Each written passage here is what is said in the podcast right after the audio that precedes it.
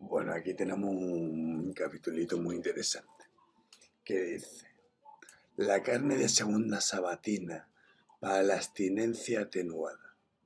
El debate sobre la composición de los duelos y quebrantos, mencionados en el segundo párrafo del Quijote, nos lleva a la curiosísima evidencia de una comida específica de sábado, que durante siglos constituyó una peculiaridad en los antiguos reinos de Castilla y León la abstinencia de carne, uno de los países católicos de Occidente, se sustituyó en estas regiones españolas por una fórmula de abstinencia atenuada, en la que los buenos cristianos comían despojos y embutidos específicos, llamados sabadeños, en Castilla y sabadigos, en León, considerados como carne de segunda, aceptable, aceptable a los ojos de Dios, libre de pecado y dentro del precepto.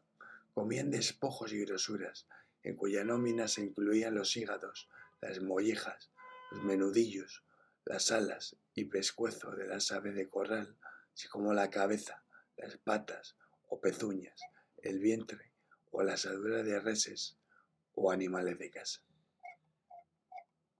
La práctica de abstinencia atenuada o de comida de sábado pasó desapercibida para los viajeros extranjeros que vinieron a España y algunos de ellos dejaron constancia escrita de su perplejidad y asombro. Eloy Terrón recogió un ramillete de menciones entre las que cabe destacar la de un noble bohemio, León de Rosmidal, quien a su paso por Burgos, a comienzos del último tercio del siglo XV, escribe lo siguiente. Los cristianos comen los sábados, las entrañas o asaduras de los animales, y se abstienen nuestras carnes, y preguntándoles nosotros la causa de esto, nos respondieron que aquello no era carne aunque estaba en ella. En todos lugares encontramos por primera vez cristianos que comían carne los sábados. Curiosa matización, la de no ser carne, pero estar en ella. Que en el siglo XVII vuelve a llamar la atención de viajero, al viajero portugués y profesor de la ilustre Universidad de Coimbra, Bartolomé Piñeiro de Veiga, su visita a Valladolid, y tras quejarse de la escasez y mala calidad del pescado que circula en los mercados durante el tiempo de cuaresma, dice, la segunda, más notable cosa de Castilla, es este género. Es que generalmente los sábados comen menudo, y esto sin bula ni licencia alguna del Papa, más en fuerza de una costumbre casi memorial tolerada por los somos pontífices lo cual hasta cierto punto justifica el uso de aquel manjar en semejantes días, porque menudo de puerco llaman al tocino, cabeza, pescuezo, lomo, pies, manos, orejas, rabo, asadura y, y demás partes internas de aquel animal. Nos consta que esta peculiaridad sobrepasó, en algunos casos, las fronteras castellano-leonesas. Por ejemplo, un documento de la diócesis de Lugo, emitido en 1669, autoriza a los feligreses a comer en sábado todo género de grosura y solo las extremidades de animales, son cabezas, pescuezos, asaduras, vientres, pies y manos, sangre y salazones de porco. En alguna ocasión, a lo largo de los siglos, la autoridad religiosa intentó poner freno a este abuso legalizado por la costumbre. Entre otras cosas, porque parece que algunos feligreses no satisfechos con el pie, se tomaban la mano. Por ejemplo, en 1566, el obispo de Sigüenza trató de imponer su encarnada autoridad alegando. ¿Y por qué hemos sido informados que, de pocos años esta parte, allende de comerse el sábado cabezas, visible de dentro del porco, se ha comenzado a introducir al comer de los tocinos, especialmente en fresco, Prohibimos el comer de aquí en adelante por parte de los dichos tocinos fresco ni añejo. Pero la pastoral tuvo poco o ningún éxito, o ningún éxito, como la prueba de la prueba el hecho de que muy a finales del siglo XVIII todavía existía esta costumbre. Lo menciona la condesa del no, Daulnoy al hablar de bulas y de la excepción del sábado. Encuentro bastante singular que coman ese día las patas, la cabeza, los riñones y que no se atrevan a comer otra cosa del mismo animal. El hecho cierto es que la práctica de la comida de sábado, aunque extendía en todos los estratos sociales, benefició especialmente a los poderosos, aquellos que comían carne a diario, cuya abstinencia solo implicaba consumo restringido a determinadas piezas del animal. Esta circunstancia explica a la vez el enorme éxito de los despojos en el condumio popular el que algunos platos llegasen a formar parte de la cocina aristocrática.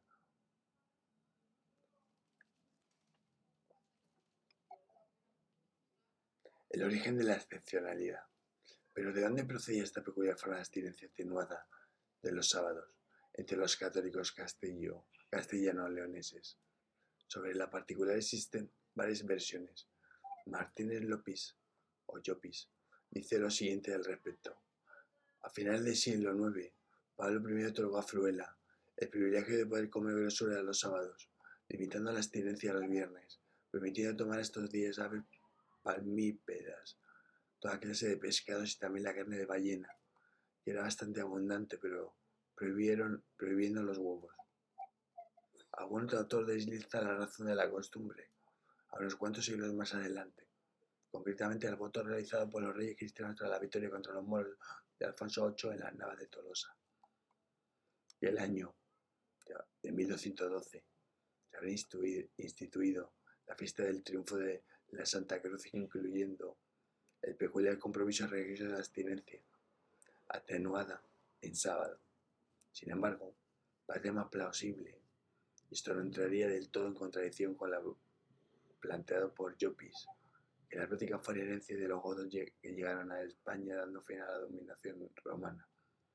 Aquellos pueblos bárbaros habían adoptado el cristianismo arriano en el siglo IV, en el transcurso de su asentamiento en el norte de Grecia. La primera iglesia cristiana, cuyos preceptos siguieron vigentes en la Grecia de Oriente, estableció como día de la abstinencia de carne los miércoles y los viernes, y eso es lo que siguieron respetando los visigodos que finalmente recalaron en la península ibérica.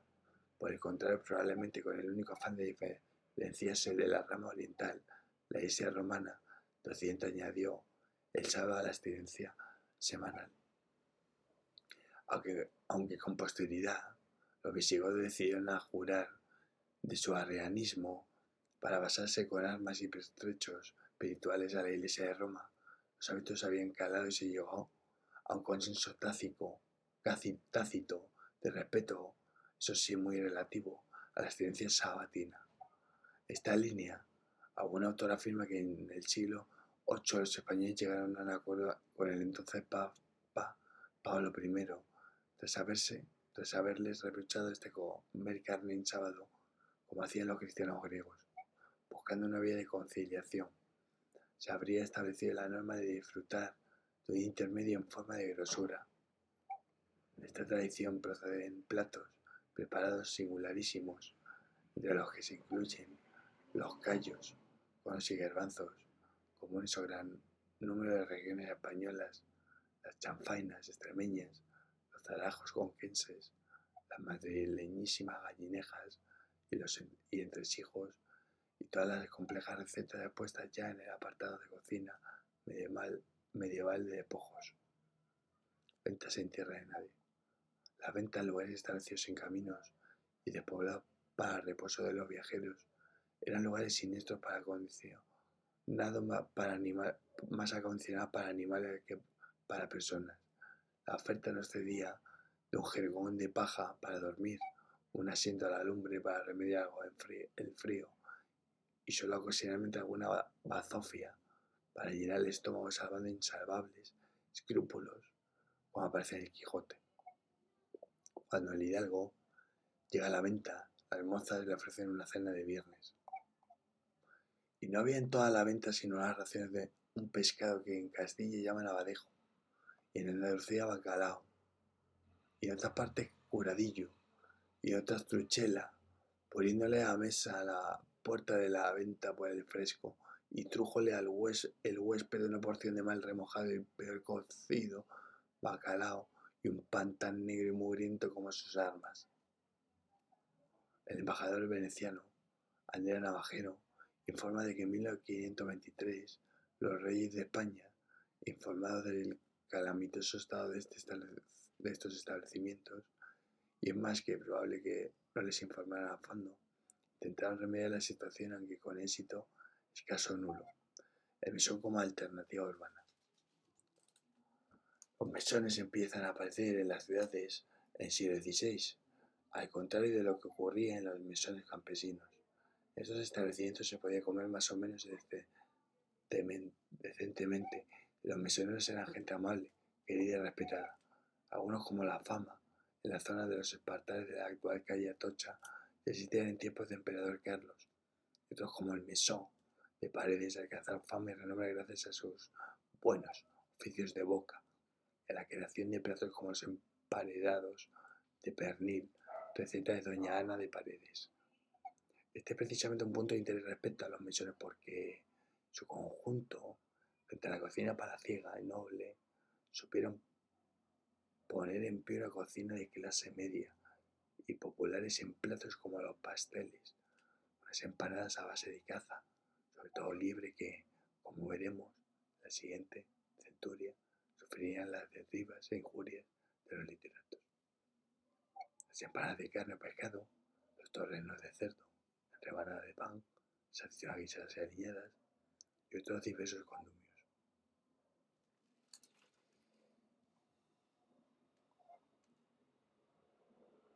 La hostelería imperial. Mientras el pueblo se consumía en desnutrición severa y hambres atroces, sus soberanos se engullían como posesos. Aunque la justa fama corresponda al emperador Carlos, su hijo Felipe completaría el mandato sobre el siglo tampoco le fue demasiado a. Carlos V nació con defecto congénito, prognatismo e, o quijada prognática, que marcaría de forma indeleble su personal de portentoso tragaldabas. La mandíbula inferior era sensiblemente más prominente que la superior, una malformación que, de los disimulos de la poblada barba de la edad adulta y la caridad de los pinceles de Tiziano, le impediría a lo largo de toda su vida masticar los alimentos. Invariablemente tenía que tragar casi enteros. La cosa era de tales proporciones que Islava Galán cuenta que en una visita a Calatayú, caballero se le acercó para aconsejarle con socarronería aragonesa, mi señor, Cerrar la boca que las moscas de este reino son traviesas. Pero a pesar de hablar mal y masticar peor, no se moderaba lo más mínimo a la hora de saciar su feroz apetito, algo de lo que da cumplida cuenta Mocenigo, un embajador veneciano, cuando el emperador alcanzó la edad de 48 años. Come bebe tanto las comidas que todos resultan extrañados. Si bien es cierto que no cena por la noche, sino que toma una colación a base de dulces y confituras. Y por mucho que los doctores y que, siempre están presentes en su mesa, a menudo les recuerden, les recuerdan que determinado manjar les es perjudicial, no por esta razón se priva de él y prefiere habitualmente los platos pesados todos aquellos contrarios a su naturaleza. Lo peor de todo es que no mastiga los alimentos, sino que los engulle, como dice todo el mundo, lo cual se debe en gran parte a los pocos dientes que le quedan en el mal estado de estos. Lo que diplomáticamente omite diplomático es que tras la cena de dulcería, a la madrugada, el primer despertar, el monarca tenía por norma y costumbre embaularse una de caldo de pollo con pan, hecha azúcar y especias. Consecuencia directa de su tragonería, cotidianamente se despecha con platos de caza y son muy grasientos y especiados, abundantes raciones de dulcería y vino y cerveza a discreción, todos sus constantes arreglos intestinales, estreñimiento crónico y hemorroides, que trataba de remediar mediante el uso de un curioso artilugio fabricado para él con anillos de hueso, asma y una dolorosísima gota en su fase más avanzada terminó agarrotando y deformando las articulaciones.